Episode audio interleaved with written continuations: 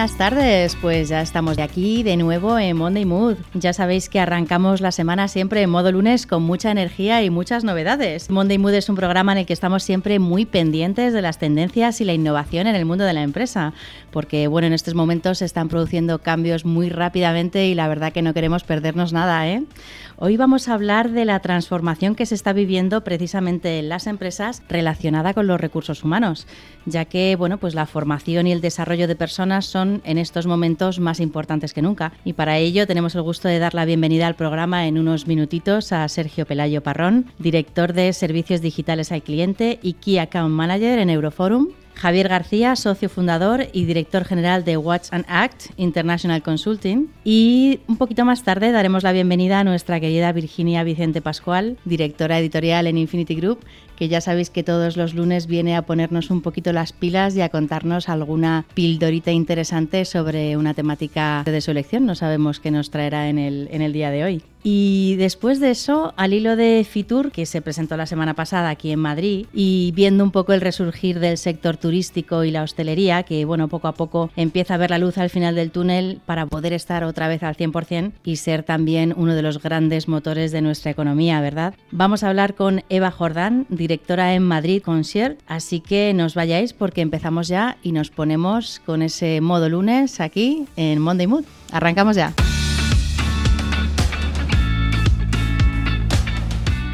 Bienvenidos a Monday Mood, tu energía de los lunes. En Monday Mood hackeamos la semana siempre atentos a las novedades del mundo empresarial, innovación, entrevistas, expertos, mundo digital, píldoras de conocimiento y mucho más. Arranca la semana con Gracia Sánchez del Real y ponte ya en modo lunes.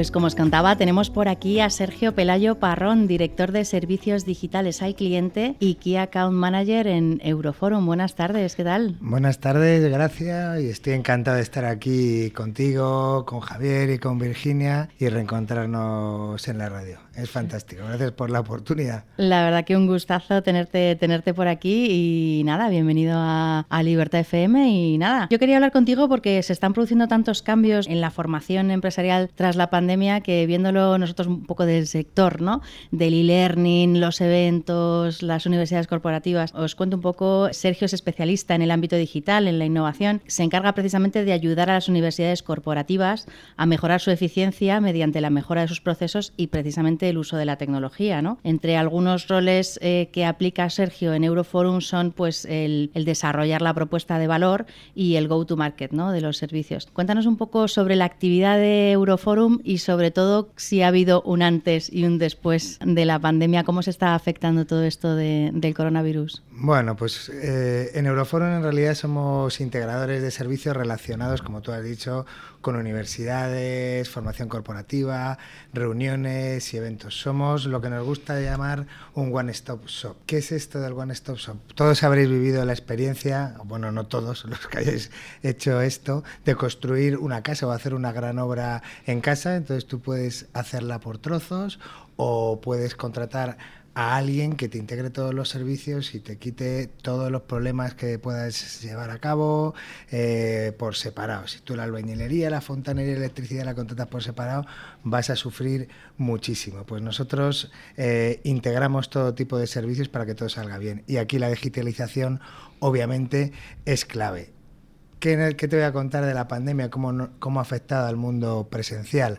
Pues nos ha afectado muchísimo. Lo que no quiere decir que hayamos parado nuestra actividad, porque hemos seguido eh, con la formación online, hemos transformado muchos eventos que teníamos presenciales eh, a online, pero ahora que ya estamos viendo la vuelta a la normalidad, vemos ese reencuentro de, las personas con tantas ganas que tienen de, volver a juntarse, ¿no? Estamos de, las videoconferencias y de estar cada uno en casa un poco hartos y cuando ves las primeras reuniones y aunque con todas las medidas de seguridad eh, que debemos seguir se nos, volvemos a juntar eh, emocionalmente efectivamente es, un antes y un después. Eh, nosotros la digitalización la utilizamos para ser mucho más eficientes, eh, con sistemas de auto-checking, para volver a una nueva realidad, porque viene una nueva realidad, eh, sin perder la presencialidad, pero sí realizando eventos híbridos en el que realicemos sesiones en streaming y donde el desafío no es tanto la tecnología, sino que las personas en un lugar o en otro y, presencialmente tengan una experiencia emocional eh, única. Ahí muy importante el tema de la experiencia, que yo creo que lo vamos a hablar eh, durante todo el programa de hoy e incluso al final cuando, cuando lo hablemos con Madrid Concierge, porque qué importante es la experiencia. ¿Cuáles de estas cosas consideras que se van a quedar? Porque claro, muchas, muchas veces eh, la digitalización la hemos integrado para salir del paso, ¿no? Para decir, bueno, tenemos que dar un curso sí o sí, vamos a hacerlo de esta manera, pero ¿cuáles de, estas, de estos temas, de estas tecnologías, de estos procesos crees que se van a quedar y cuáles como ahora ya se dice, todos los días decimos, y yo lo voy a decir, ha llegado para quedarse? Ah, el año pasado, hace dos años estábamos todo el día diciendo eso de no es guapo, es lo siguiente. Pues ahora decimos ya todo el rato, esto ha llegado para quedarse. Eh, efectivamente, a ver, hay, hay una cosa que, que, no descubro nada, ¿no? que es que el teletrabajo ha llegado para quedarse, el, modelo de, de, oficina está cambiando, la oficina va a ser, va a ser de paso y, y por tanto todos los procesos digitales, que ahora Javier nos va a hablar seguro mucho, mucho más sobre, sobre esto, pero lo que, lo que no va cambiar y lo que también ha, llegado para quedarse es que las personas vamos a tener necesidad de vernos. Quizá no todos los días en el mismo sitio, sino en un sitio externo para un momento puntual y volver a trabajar esas emociones y esas cosas que, eh, que nos hacen mejorar como, como, como equipos. ¿eh? O sea, vendrán unas cosas, se potenciarán otras, pero no se va a eliminar la presencialidad, la emocionalidad, ni el contacto, ni el trabajo en, en equipo físico. Y de ahí la importancia de precisamente la, la experiencia. Oye, y, pero realmente la transformación digital en vuestro sector ya venía a tiempo haciendo de las suyas, ¿no? en, el, en el sector. Porque, bueno, Euroforum, yo creo que mucha gente, evidentemente, tiene en la cabeza el gran espacio que tenéis, eh, ¿no? El Infantes que tenéis en el Escorial, espectacular, por cierto, espectacular, de, ¿no? de todos los espacios que tenéis, pero, pero vosotros ya veníais integrando eh, procesos, ideas y diferentes temas de, digitales ¿no? en, en, los eventos. Sí, nosotros estamos adelantados a, a, a, lo que ha acelerado la pandemia, por supuesto. Además, en, en todos nuestros campos, que sabes que tenemos campus en Toledo, que tenemos campos en Segovia, en el Escorial, pero, pero sí, que, sí que es verdad que en Euroforum el proceso de transformación digital eh, empezó con procesos internos y, con, y mejorando la, la experiencia de, del cliente y ahora efectivamente se ha, acelerado, tanto por la necesidad de los clientes como por el, eh, por el propio desarrollo de, de tecnología. Ahora eh, estamos creando ecosistemas de colaboración público-privados en el que eh, trabajar con startups, con centros de investigación público, con empresas privadas. Imagínate en un entorno, por ponerte un ejemplo, ya que lo has sacado tú, ¿no? El, Palacio de, los Infantes, un edificio del siglo XVIII en el corazón de San Lorenzo del Escorial, totalmente increíble, con un campus para universidades corporativas interconectado digitalmente. Ahora debemos eh, incorporar todos estos temas de desarrollo sostenible, todos los temas de tecnología punta que están desarrollando centros de investigación tecnológico eh, que podemos aprovechar, aplicar y apoyándonos en cosas como los fondos de recuperación de Generation, que, que, que, está, está, está, por ver, eh, están por venir, eh, pero desde luego... El están ahí anunciados, anunciados están. Nosotros vamos a ya vienen, ya vienen. Ya vienen, no, depende, no vamos a depender de ellos, pero desde luego es, es una oportunidad para, para crear un un campus, campus inteligentes, centros tecnológicos punteros para dar, dar servicio a las necesidades del mundo corporativo que, es, que lógicamente en este, en este proceso de transformación también están cambiando y, y tienen unas exigencias muy elevadas. Y en eso estamos y, en pleno desarrollo. Y en ese sentido la formación, porque claro, vosotros eh, tenéis una mezcla entre eventos, formación y transformación de las personas. Es decir, que los clientes que trabajan con vosotros están muy trabajando no solamente en dar un evento que es para un, no sé, una cosa muy puntual, sino que, que es una cosa constante. Hablaros un poco de las universidades corporativas y qué implica la digitalización en, en todo lo que es la gestión del talento. Sí, a, al final la, la, gestión del talento no es solo gestión de personas, es muchísimo más. En, nosotros ayudamos a las empresas y a las personas a que encajen de una manera eficaz y eficiente con las necesidades de cada, de cada compañía en el momento justo y, conociendo que los entornos ahora son cambiantes eh, y globales. Eh, Ahora mismo la, la, digitalización cubre todas eh, las partes de la gestión del talento, desde la propia selección hasta la parte de outsourcing y pasando, por supuesto, eh, por, la por la formación y desarrollo, donde ahí nosotros estamos eh, muy centrados y estamos aplicando tecnologías también muy potentes. Pues es nuestro campo de juego. ¿no? Eh, en los últimos años trabajábamos con, con, nuevas iniciativas y, dentro de las universidades corporativas incorporamos esta digitalización tanto para procesos de gestión como para mejora de procesos de aprendizaje. De hecho, ahora mismo hay una tendencia, ¿no? que es el, learnability, que es la, la, necesidad de regular tu propio aprendizaje, que es clave para el desarrollo, esa capacidad de aprender en diferentes formatos. Nosotros lo que decimos es que ahora el canal no importa, da igual que sea presencial, da igual que sea online, lo importante es que eh, resuelva tu necesidad y esa resolución de, de tu necesidad será con el mejor canal en ese momento, dependiendo de las características.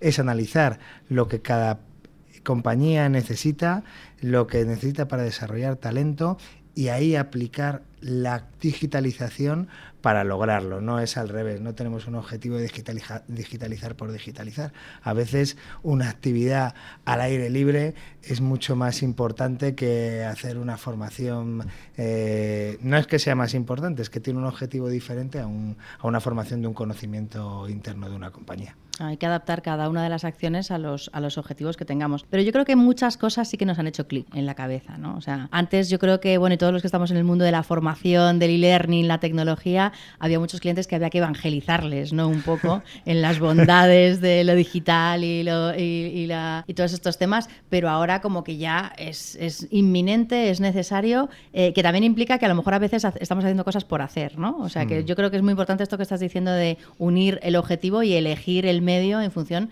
de la necesidad concreta que, que tengas en este momento. ¿Cómo crees tú, cómo ves que se va a transformar la formación corporativa a partir de ahora? Bueno, la, eh, la, formación corporativa es, lo que te, lo que hemos comentado. Va a tener su eh, va a tener que analizarse la, necesidad concreta para utilizar un abanico de, de canales múltiples eh, y utilizar el más adecuado. Nosotros ahí lo que hacemos es asesorar, hacemos un análisis previo de las necesidades de cada una de las eh, compañías, incluso una universidad corporativa eh, no tiene por qué ser 100% presencial, tiene sus campus virtuales, eh, tiene sus micropíldoras, hay una serie de tendencias en el mercado del aprendizaje que lo que hay que saber es aplicar, no aplicar por aplicar y, y, vuelvo a insistir en la idea, ¿no? el learnability, esa capacidad de, eh, de aprender, de tener de que la responsabilidad la tenga eh, la, eh, la, propia, el propio participante en la formación y que sepa autorregularse y buscar, eh, buscar en diferentes plataformas la mejor forma de aprender, es clave para la empleabilidad del propio profesional y para la competitividad de, las propias, de la propia empresa. No, es que además va a ser una competencia que se va a buscar, pero vamos, en, sí, sí. yo creo que en, to, en, todos los puestos, ¿no? Porque la capacidad de aprender ahora mm, va a ser fundamental. Sí, sí, es, es clave y además es ilimitada porque el conocimiento que, al que tenemos acceso es totalmente limitado. Saber regular, saber qué hay que aprender en cada momento y para qué es es crítico. Y además yo creo que ahí los cursos de formación o los eventos presenciales de desarrollo, de conexión y demás, los team buildings, este tipo de cosas, va a haber, antes había solamente el antes, que era la preparación del evento, el durante era lo más importante, pero ahora yo creo que va a haber antes, durante y después, ¿no? Porque después vamos a poder tener herramientas que nos permitan, bueno, pues volver a consultar esos contenidos, volver a revivir eh, algunas de las experiencias que, se han vivido, ¿no? En, ese, en ese evento. Es clave poder reutilizar, llevar a una... A mí me encanta, lo de reutilizar me encanta, me encanta, porque yo soy muy de reciclar. Entonces, es que es verdad, porque además ahora el contenido, eh, la gente lo puede asimilar de muchas formas diferentes. Entonces, es muy importante porque muchas veces la gente busca y dice, oye, aquí tenemos una lista de vídeos del evento que tuvimos en Infantes hace dos meses y resulta que estás eh, captando información que es fundamental, ¿no? A veces pasan, pasan por ahí, por nuestra universidad corporativa, gente que dice, es una eminencia, solo tiene él este conocimiento y lo cuenta a la gente que, que va allí al evento, digo, hay que darle una vuelta, o sea, hay que poder reutilizar, ser eficientes, llegar a, más gente y además durante, durante, más, durante más momentos ¿no? en, el, en el tiempo. Y, pero para eso no es grabarlo y subirlo, hay que, hay que reelaborarlo, hay que trabajarlo, hay que meter una capa de diseño instruccional. O sea, eso es donde eh, nosotros eh, nos dedicamos a, aportar valor. Y ahí eh, pues genera la, la, magia, ¿no? La magia del aprendizaje. Tú ya sabes, gracias que yo soy amante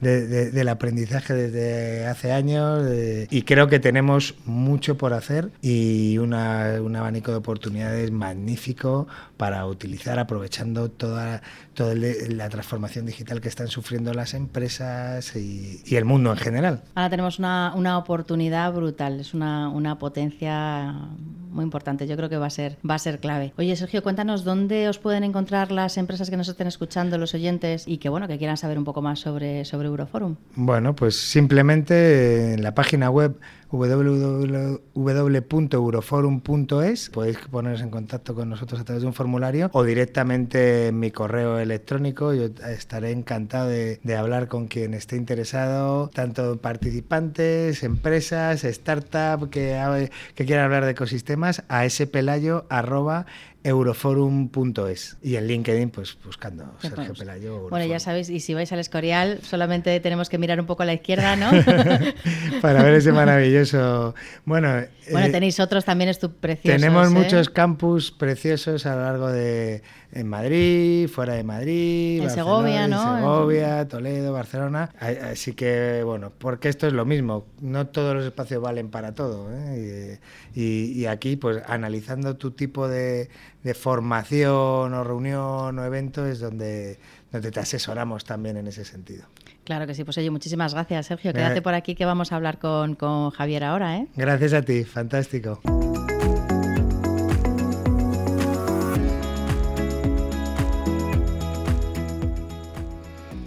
Tenemos aquí ya a Javier García, que es socio fundador y director general de Watch and Act International Consulting. Buenas tardes. Hola, buenas tardes, gracias. Buenas tardes, Sergio. Enhorabuena. Buenas tardes. Es un placer escucharte. ¿eh? Hola, Virginia. Pues un placer tenerte, tenerte por aquí. Oye, cuéntanos, porque estamos aquí hablando de transformación, de formación. Al final estamos hablando siempre de personas, ¿no? Así es, así es. Y, para Watch and Act y para nosotros que venimos trabajando en el ámbito de la transformación desde hace siete años, entendemos que no hay transformación sin, sin la persona como eje central del mismo. Todo proceso pasa por tener en cuenta a la persona y cómo la vamos a utilizar de palanca para poder llegar a los cambios que, que desean afrontar las empresas. ¿Cómo está ayudando ya no solamente la digitalización, porque yo creo que hay que dar una vuelta de tuerca más, y a mí me gusta mucho hablar de la cultura de la innovación, ¿no? que más que digitalizar por digitalizar, porque no nos queda otra, no nos queda otro remedio, me gustaría que nos dijeras cómo está ayudando la cultura de la innovación en estos momentos que, que bueno, son momentos de crisis, entre otras cosas porque estamos haciendo un cambio de rasante, ¿no? Efectivamente. Y además, eh, estos procesos y este, momento se está pudiendo sobrellevar la ola en la que estamos, ¿eh? pues gracias a, la cultura de innovación y a la capacidad que tienen las compañías de reinventarse. Esta situación, recuerdo el año pasado, este, en el mes de enero, que estábamos con una compañía del IBEX 35 y estábamos viendo cómo abordar un proceso de teletrabajo a lo largo de 2020-2021 ¿eh? y, y todo debidamente planificado y teniendo en cuenta todas y cada una de las variables. ¿eh? Y al final, mira, no, no, no por desgracia para, para ellos y para nosotros, no, no hizo falta pensar en ese proceso de transformación porque vino dado. Pero ¿qué es lo que eh, ha permitido a esa y a las demás empresas?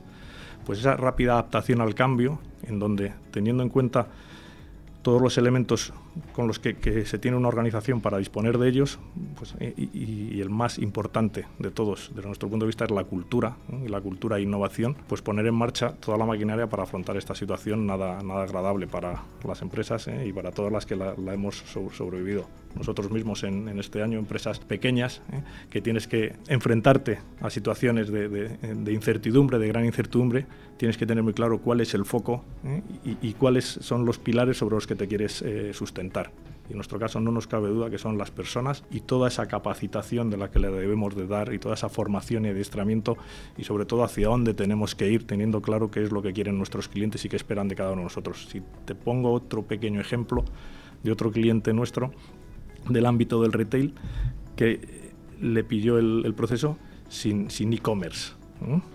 Y se tenía que enfrentar, hablo de, una compañía multinacional importante, no tenía definido todo el modelo de e-commerce y se tuvo que, adaptar en menos de dos meses a, una venta de por pedido a, desarrollar un modelo de e-commerce.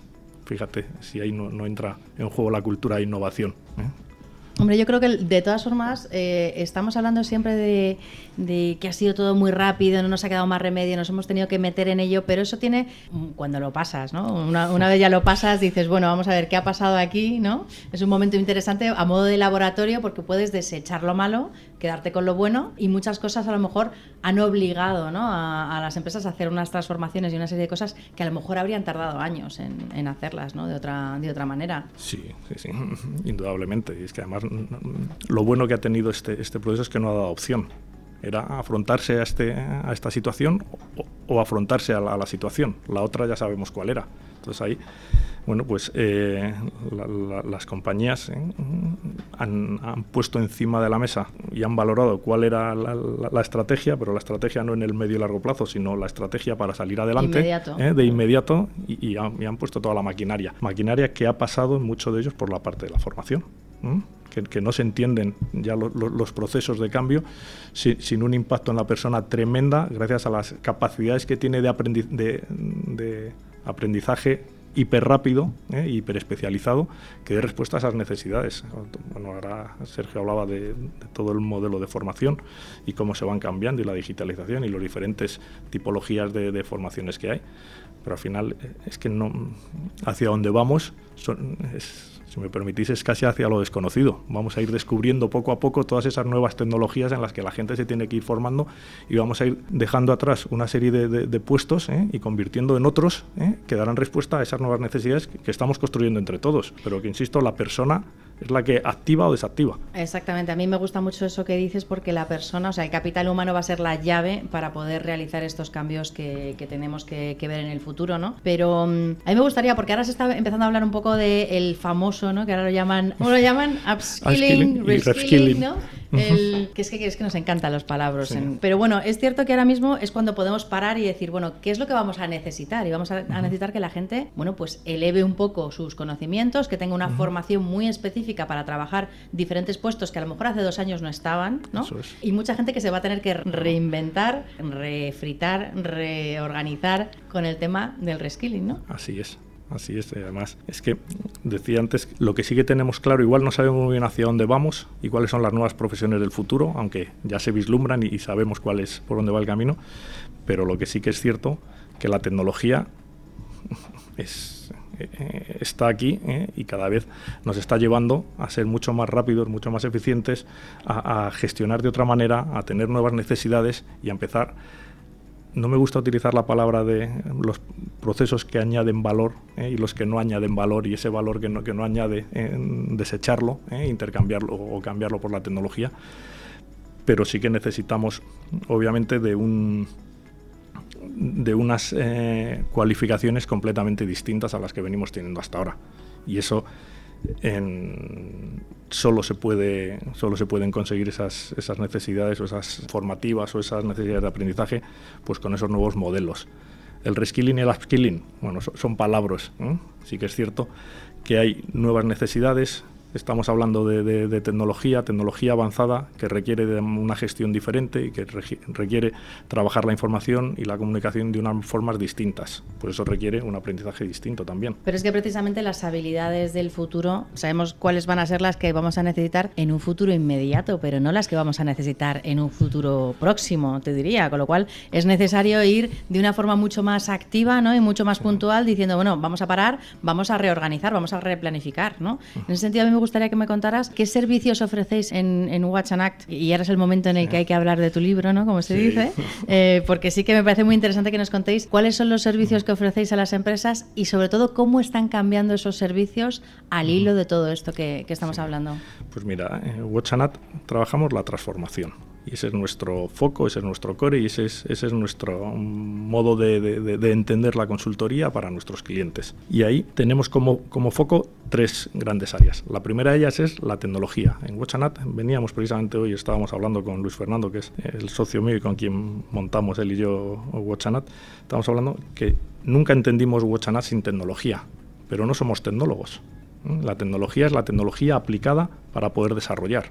Entonces, esa, forma parte de nuestra esencia y entendemos que los recursos humanos, que las personas se, se tienen que enfrentar a nuevos modelos basados en tecnología que tienen que ser capaces de gestionar con ellos. Y esa es una de las áreas en las que nos movemos y toda esa formación y capacitación de profesionales en torno a la tecnología. Estamos hablando de tener en cuenta cuáles son las claves ¿eh? y los pilares y los motores que mueven a una organización a través de unos diagnósticos organizativos que desarrollamos, ¿eh? muy fundamentados en, el comportamiento, en los comportamientos de los profesionales que hacen que los profesionales se, comprometan, por decirlo de alguna manera, al, proyecto empresa a partir de una serie de, variables ¿eh? que tenemos definidas y que nos permiten identificar y ligar los resultados de sus comportamientos a resultados de negocio y siempre con analítica, de datos. Y luego tenemos una capa por encima que es toda la gestión de los profesionales, ¿eh? toda la gestión de los recursos humanos, ¿eh? de la gestión del talento de un profesional en una organización pero ya no solo desde el momento que un profesional entra en la compañía hasta que, sale y se desliga de ella con todo el proceso de formación, de, performance, sino también todo el viaje del empleado y el impacto que tiene los procesos ¿eh? o el employee journey ¿eh? o el viaje del empleado con la experiencia del cliente. Siempre medido con plataformas de tecnológicas y que detrás hay un componente importante de función y de persona y es el mix de función y tecnología. Y ahí es donde desde Watchanat nos desempeñamos pues yo creo que con, con facilidad ¿eh? y nos, nos, sentimos como pez en el agua. Oye, yo te quería preguntar también, ¿cómo podemos en la empresa potenciar precisamente esta cultura de innovación de la que, de la que estábamos hablando? Eh, el adiestramiento y la formación es, es clave. Al final, eh, todos estos procesos tienen un componente cultural tremendo.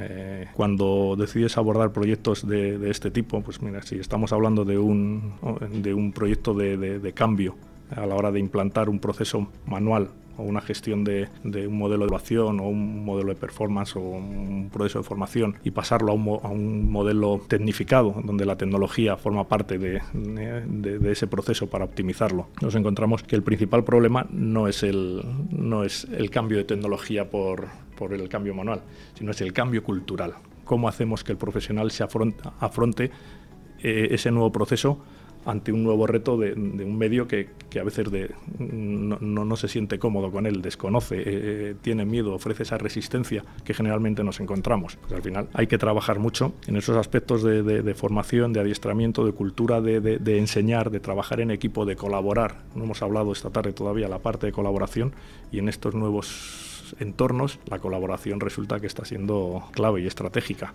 ¿eh? No se entienden ya los proyectos individuales donde un profesional trabaja por sí solo para, dar un resultado. Aquí tenemos que empezar a colaborar. Todas las herramientas o gran parte de las herramientas que se, que se van implantando son todas ellas colaborativas. ¿eh? Tenemos cientos de ejemplos que podríamos citar aquí encima de la mesa y es la capacidad de, de gestionar y de aportar valor todos y cada uno de nosotros para un proyecto empresa o para un cambio que vayas a afrontar. Y en ese sentido yo creo que la innovación es algo que forma parte de la cultura de la empresa y además se puede fomentar, se puede enseñar y se puede intentar un poco levantar esa capacidad de las personas. Y yo creo que eso a lo mejor ahora nos falta un poco. Es decir, que ahora sí que vamos a tener que hacer un esfuerzo eh, porque la gente está muy cansada. Porque claro, no es lo mismo cuando poco a poco vas entrando en unas, ¿no? Cambiando fórmulas, cambiando tecnología y tal, y ves que te funciona, que de pronto te digan, bueno, no puedes venir, te quedas aquí. Y vamos corriendo y a lo mejor nos falta un poco pues lo que decía Sergio, ¿no? El tener esa capacidad de estar juntos de nuevo para poder empezar otra vez a tener momentos de creación, momentos de más tranquilidad, momentos de, compartir, pero también creando cosas nuevas, ¿no? Sin, sin lugar a duda sin lugar a duda, es, es, es, como dices tú. Pero mira, en, en, este año se ha producido una situación, ¿eh? si, si, pensamos, ¿eh? los, los, tres que estamos en la mesa, y vemos el, cuando empezó la pandemia, ¿eh? que los primeros meses, el primer mes, mes y medio, parecía que todos estábamos encantados con el teletrabajo, que todos decíamos, joder, es súper eficiente, tengo una capacidad de poder dar respuesta a todo. ¿eh? Es verdad que, que, que, trabajo mucho más, me levanto a la misma hora y son las 10 de la noche y sigo, pero no, no me distraigo. Yo creo que hemos pasado por diferentes ¿eh? estados ¿eh? En donde eh, hemos visto, ¿no? necesitamos compartir, necesitamos colaborar, necesitamos hasta tal punto que los que estamos más en, en la parte más de, de, intentar generar negocio y abrir negocio, nos hemos dado cuenta que estamos deseando salir a la calle, a poder, claro. a poder ver, a poder interactuar con un, con un cliente, con un, con un colaborador, con alguien con el que poder ver de qué manera resuelves un problema. Y este es un, un aspecto muy importante que, que, yo creo, teletrabajo, y, y, a lo mejor aquí soy un poco más, ha venido para quedarse, entre comillas. Ha venido a para veces, formar parte, ha venido para formar parte del, del, sistema, pero no del teletrabajo como hemos estado haciendo. Primero, porque creo que no hemos, estado, no hemos teletrabajado, hemos trabajado desde casa. Y segundo, porque creo que la necesidad de, de, de trabajar y, de, y de, de estar conectados presencialmente y físicamente es mucho más enriquecedora que la del teletrabajo de manera virtual a lo largo del tiempo. Entonces habrá un mix interesante ¿eh? de dos, tres días por semana teletrabajando, donde alguien cuando necesite bueno, pues un momento más de concentración, de, de, de, actividad para pensar, para poder mmm, más inspiracional y buscar eh, algunas respuestas que, sobre las que esté trabajando, sí, pero nosotros, y, y, aquí ya mi opinión, la cultura latina nos lleva a que tenemos también que, que, estar en contacto unos con otros. Yo creo que sí, va a ser un poco como los eventos en las empresas también, vamos a necesitar que sí. estar, estar en contacto, ¿no? Sí o sí. Sí, sí. sí. Y cuéntanos dónde podemos localizar a Watchanac? A Watchanac la podemos localizar en www.watchanat.eu. EU.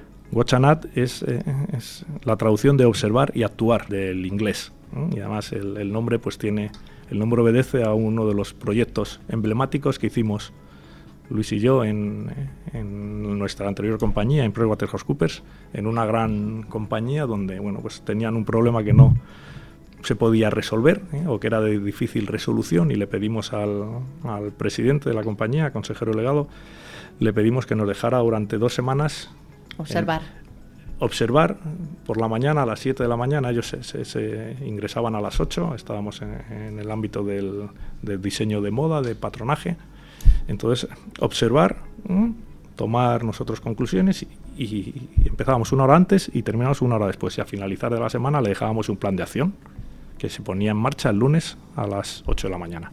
Entonces, después de, de no sé, dos, tres semanas trabajando de esta manera, bueno, pues el presidente nos, felicitó porque sacamos un plan de acción precisamente muy orientado a actuar conforme se estaban produciendo las situaciones. Y todo tenía que ver al final, creedme, con los comportamientos de las personas. No era de tecnología, y el proyecto era de tecnología, pero no iba ni de tecnología, no iba ni de, ni de si un proceso estaba bien definido, no. Era un tema comportamental. Qué importante eso, ¿eh? Pues eh, ya que os tengo aquí a los dos, os voy a dejar un minuto de oro a cada uno para que me hagáis un poco resumen de cómo creéis que estamos ahora y cómo creéis que vamos a estar de aquí a un año. Así, saquemos aquí las, la, bolita. la bolita mágica. A ver. Bueno, Javier, antes de nada, me, me ha encantado ¿eh? un montón de las cosas que has dicho, eh, totalmente alineado. Eh, con ello. Magnífico. Y sí, y, y, eh, y, en esta línea, la tecnología son, son tópicos, ¿no? Pero la tecnología no es más que una herramienta para, para conseguir lo que, lo que queremos, hay que tener claros objetivos. Es un momento de, oportunidad, de crecimiento, de transformación de todas las empresas, donde los clientes eh, cada vez van a exigir más y nosotros tenemos que dar respuesta a esas exigencias. Como dice Javier, observando, analizando las necesidades, no intentando colocar eh, lo que tienes, sino realmente ayudar al cliente en, su necesidad y, para poder ayudarle, pues tener un abanico de, cosas, de servicios que poder ofrecerle para, para, eso. Y ese, y ese es el futuro. Eh, incertidumbre positiva, eh, oportunidad de oro. aprovechemos esto para, para tirar cada cosa que hagamos, cada una de las empresas que, que, formamos parte de, de este país, es importantísimo para llegar a una transformación digital real. Hagamos las cosas con convencimiento y vamos a por ello, que es maravilloso lo que nos espera por delante. Esto ya se acaba. Muy bien, muchas gracias. Incertidumbre positiva, me encanta. Sí, pues es que es, es, incertidumbre positiva y es trabajar con, con tus clientes eh, en, en, un concepto de no de cliente proveedor, sino de partner y es, y es la manera. Por suerte ya, ya no hay esa, esas grandes diferencias donde el cliente pide y, y, el partner da respuesta, sino que se trabaja conjuntamente en la búsqueda de una solución, en la definición de una estrategia. Y eso lo tenemos aquí ya y así es como nosotros venimos trabajando. Y con un escenario muchísimo más eh, esperanzador que lo que, este año que hemos pasado que ha sido pues malo para todos y sobre todo malo por lo novedoso y por lo y, la incertidumbre a la que nos enfrentábamos. Pero ahora todo son cosas buenas y siempre desde, el, desde la colaboración entre las empresas, la relación de partner. Nosotros trabajamos mucho eso. Pues muchísimas gracias, Sergio Pelayo, director de servicios digitales al cliente y Key Account Manager en Euroforum y Javier García, socio fundador y director general de Watchanac. Muchas gracias por estar aquí esta tarde en Monday Mood. Gracias a ti, un verdadero placer estar con vosotros dos. Igualmente, muchas gracias, un placer y espero que estemos más veces. Bueno, nada, ya sabéis que aquí estáis invitadísimos, o sea que estáis en vuestra casa. ¿eh? muchas gracias.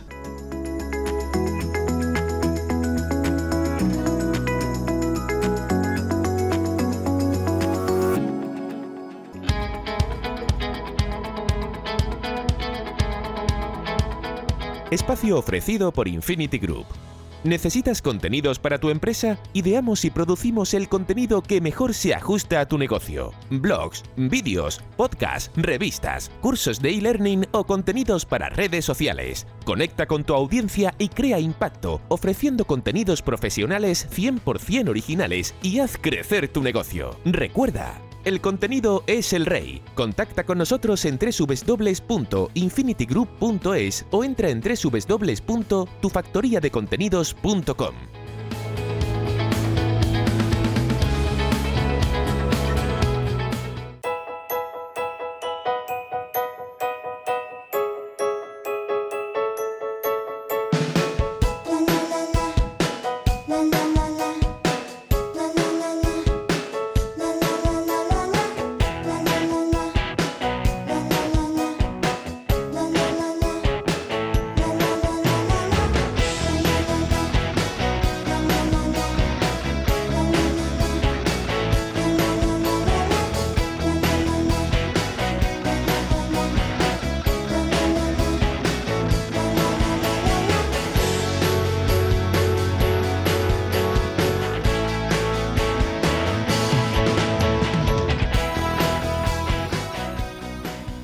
Pues fijaos qué importante las personas, que es un poco el tema que estamos hablando hoy, las personas en la transformación digital.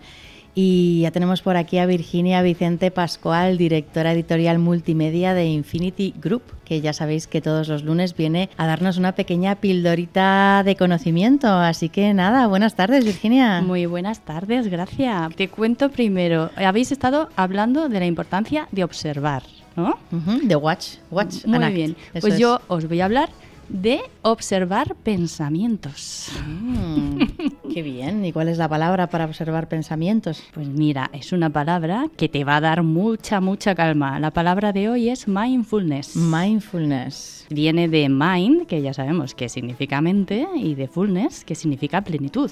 Así que sería mente en plenitud. El mindfulness procede de Oriente y concretamente de la meditación que se llama vipassana, que significa ver las cosas tal como son. Es una técnica de relajación basada en la concentración de la conciencia, prestando atención al momento presente. Es lo que llamamos atención plena o conciencia plena. Pero si todo esto te está pareciendo como muy abstracto, vamos a ver a lo que nos estamos refiriendo con ejemplos. Yo ahora mismo cierro los ojos y seguramente por mi mente pasen mil pensamientos como que mañana tengo que entregar un trabajo, que tengo que hacer la compra, qué tal estará yendo el examen a mi hijo o que tengo que estar atenta a que no se me pase el parking de la hora, por ejemplo, ¿no? Y todo esto nos asalta de una forma automática, es lo que lo que llamamos el ruido de la mente. Lo que llaman mente de mono. Exactamente, porque va de un, saltando de un lugar a otro. ¿no? pim, pam, pim, pam, pim, pam. Pero es que date cuenta, mm, ¿te puedes imaginar cuántos pensamientos tenemos al día? No, lo sé un montón, muchísimos. Más de 60.000 pensamientos al día. Uh. Pero atención, que aquí viene lo mejor o, lo peor, porque resulta que la, la, mayoría de nuestros pensamientos son negativos, son repetitivos o pertenecen al pasado. O sea que no me sirven para mucho, ¿no? De eso te voy a hablar exactamente, porque mira, el pensador estadounidense Nightingale dijo que el 40% de lo que nos preocupa jamás ocurrirá. Así que, ¿por qué nos vamos a preocupar de cosas que no nos van a pasar? El 30% es sobre cosas pasadas y eso que pasa que no, no las podemos cambiar, ¿no? Y el 12% son preocupaciones innecesarias sobre nuestra salud. Y el 10%, como dices, cosas inconexas. Entonces, ¿qué desgaste de energía estamos haciendo, ¿no? Con todo esto. Eh, o sea, lo que tenemos que darnos cuenta es de que no somos nuestra mente y de que podemos entrenar todos estos pensamientos y dejar de hacer este esfuerzo absurdo que nos engancha a pensamientos que no son útiles, como decías, que nos cansan y que nos generan malestar.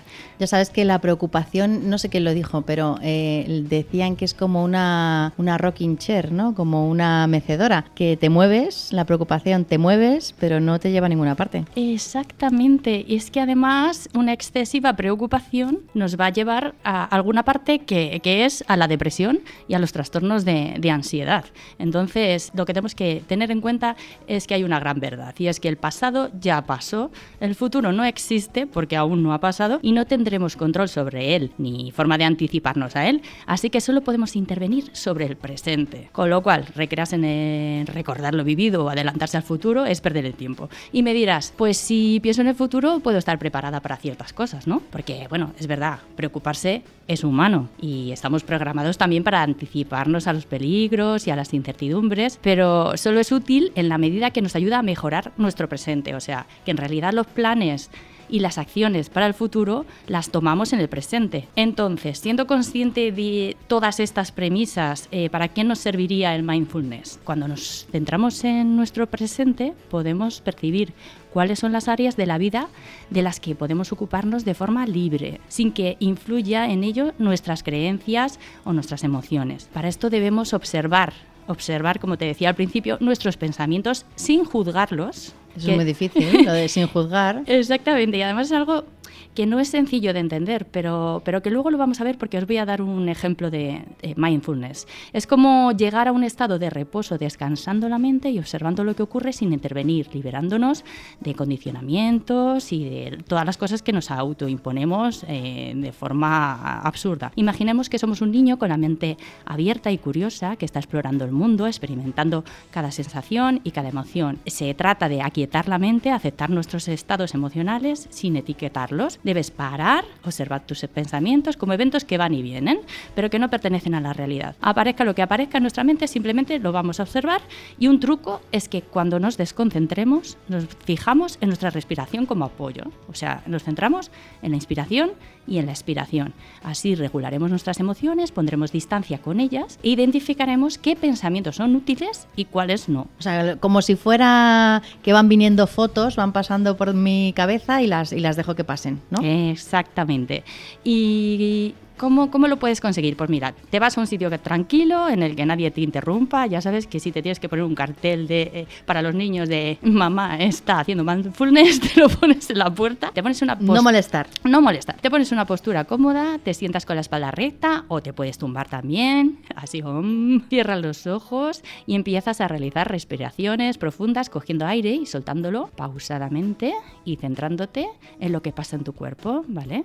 Pondrás atención en las sensaciones sientes. ¿Y para qué sirve todo esto? Los beneficios del mindfulness en realidad mejorarás con esta práctica la toma de decisiones, el estar enfocado en algo, las relaciones con los demás y el control del estrés. Pero por último me gustaría invitaros a que os iniciéis en ello visitando Medita Guru en Spotify, un espacio donde encontraréis ejercicios guiados para practicar mindfulness, que al ser guiados nos ayudarán a practicar mejor esto de la plena conciencia. Porque además el mindfulness lo bueno es que luego lo puedes aplicar a momentos concretos aunque no estés en un momento de meditación, ¿no? Exactamente, exactamente. Por ejemplo, pues no sé, para iniciar el programa.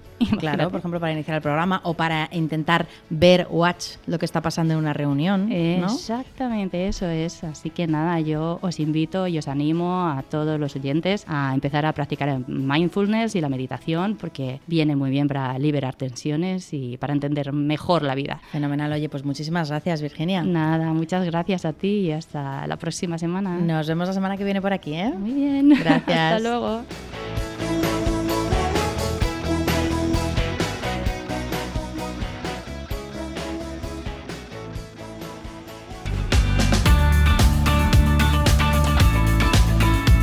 Estás escuchando Monday Mood con Gracia Sánchez del Real. Arranca la semana con toda la energía todos los lunes de 5 a 6 de la tarde aquí en Libertad FM. Y ponte ya en modo lunes.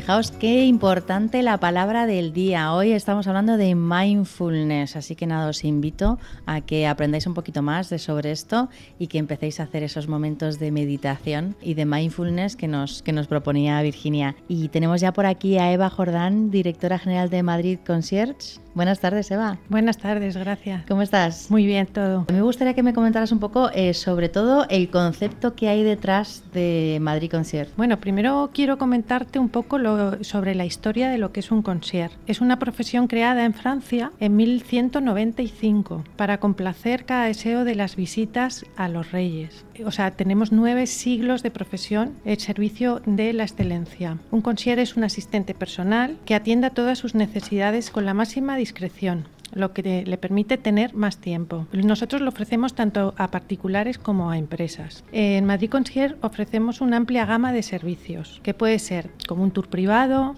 una organización de un evento, reservas en un restaurante, personal shopper, recolocación. Y Madrid lo ofrecemos también como un destino para bodas de lujo. Madrid se está poniendo de moda para celebrar tu evento, en tu boda, en, un destino de lujo. Asesoramos en la búsqueda incluso de, y en la adquisición de propiedades de lujo. Desde luego no hay mayor lujo que tener tiempo.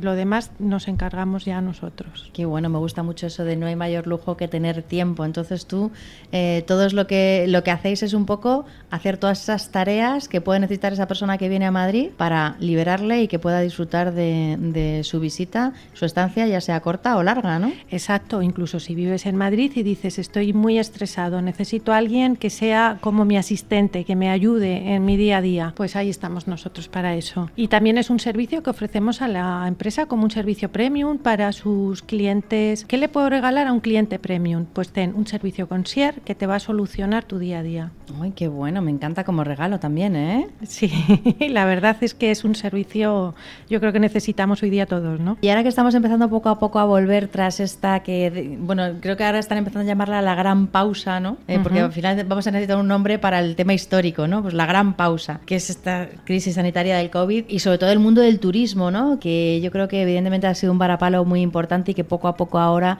está empezando, bueno, pues en toda, en toda España, pero sobre todo en, nuestra ciudad, en Madrid, está empezando a volver poco a poco y con todas las medidas de seguridad. Pero yo te quería preguntar, ¿qué crees que vamos a tener que aportar ahora a los visitantes, tanto de extranjeros como nacionales? para poder aportar valor y poder estar otra vez a la altura de esta nueva, de este nuevo momento que, empezamos a vivir? Bueno, la verdad es que, pienso que mientras se avance en el ritmo de la vacunación y continuemos aplicando las medidas sanitarias pertinentes, el turismo desde luego va a ir recolocándose. Yo soy optimista en el sentido de que todo ha, todo ha traído un clima más cooperativo y un nuevo orden de prioridades. Las marcas premium van a ir por delante en la recuperación así como todo lo relativo al segmento del lujo. Los clientes van a estar dispuestos a pagar más por servicios privados y productos exclusivos. ¿Y por qué crees que ha cambiado o está cambiando tanto en el turismo el concepto y ahora estamos tan centrados en vivir la experiencia, que además yo creo que ahora va a ser mucho más todavía, ¿no? Porque estamos un poco en la búsqueda de esa experiencia única, ¿no? Cuando vamos a, bueno, lo comentabas antes eh, por el tema de las bodas, ¿no? Es decir, esto tiene que ser muy especial.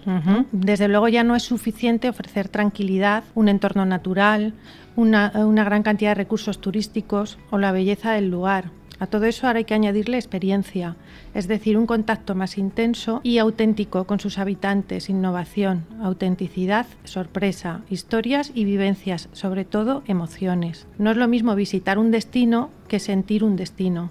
Actualmente el turista se preocupa más por la calidad del servicio, la autenticidad de lo social y del medio ambiente, hasta tal punto que no le importa pagar más por ver satisfechas estas necesidades. Pero también además estamos en un momento en el que el turista o la persona que viene, el visitante, ya tiene muchísima información en Internet. Es decir, que lo que ocurría antes que la información la recibía cuando llegaba o en una guía, eso ya no es así. Con lo cual tenemos que dar una vuelta de tuerca ¿no? para, para poder hacerlo. Es vivir, es sentir, es vivir el destino y sentirlo, ¿no? Y en ese sentido, mm, estábamos aquí hablando del tema de eventos, formación, eventos de team building y demás.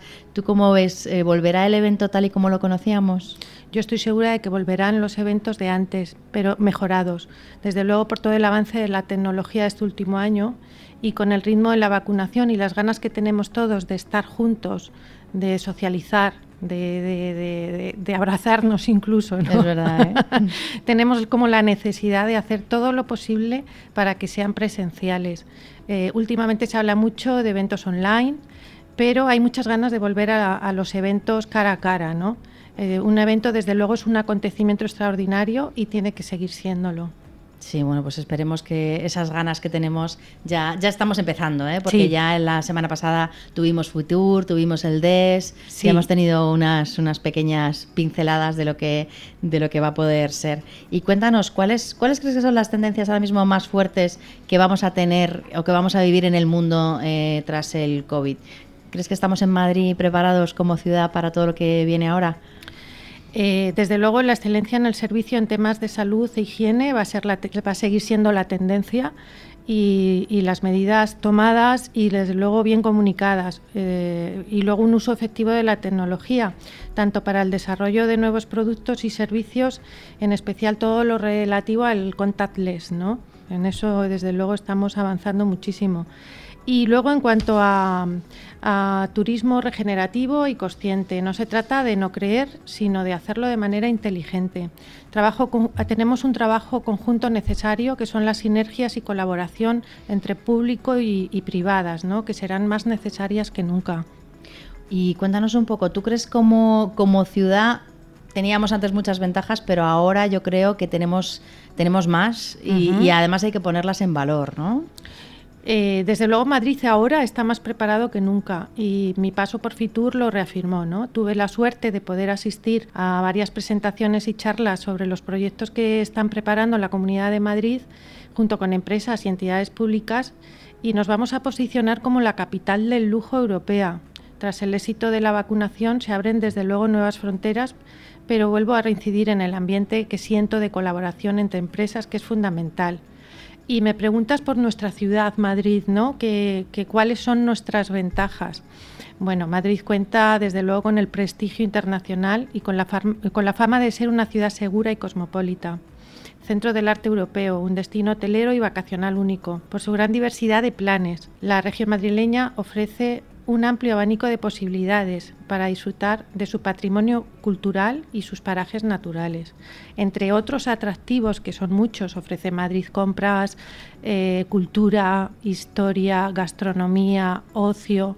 Pero aparte de esto, eh, te ofrece otros atractivos que Madrid cuenta con, eh, con cuatro enclaves reconocidos como Patrimonio de la Humanidad, que es San Lorenzo del Escorial, Alcalá de Henares, Aranjuez, el Alledo de Montejo, además de 11 villas. Y además estamos a muy poca distancia al centro de la ciudad de lo que es turismo de naturaleza, actividades al aire libre, que están tan en auge ahora por la pandemia. ¿Dónde podemos conocer sobre Madrid Concierge? madridconcierge.com. Y ahí detrás somos un gran equipo que estamos preparados y ilusionados de empezar y atenderos de vuestras necesidades. Pues oye, muchísimas gracias, Eva. No, gracias a ti eh, por todo, gracias. Un placer. Igualmente.